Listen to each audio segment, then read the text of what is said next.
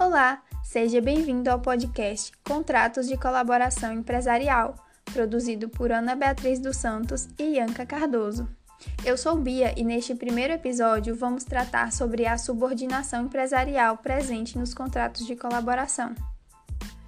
Segundo André Santa Cruz, os contratos de colaboração são aqueles nos quais o empresário colaborador se obriga a ajudar na formação ou na ampliação do mercado consumidor do empresário colaborado, visando impulsionar a atividade empresarial. Uma característica predominante em todos os contratos de colaboração é a subordinação empresarial entre o colaborador e o colaborado, na qual o colaborador tem o dever de exercer sua atividade de acordo com os padrões fixados pelo colaborado. Há uma divergência doutrinária acerca deste assunto, pois parte da doutrina entende que essa subordinação dá origem a uma relação contratual assimétrica, em que o empresário colaborador está em uma situação de vulnerabilidade, sendo necessária a presença do dirigismo contratual para defender seus interesses.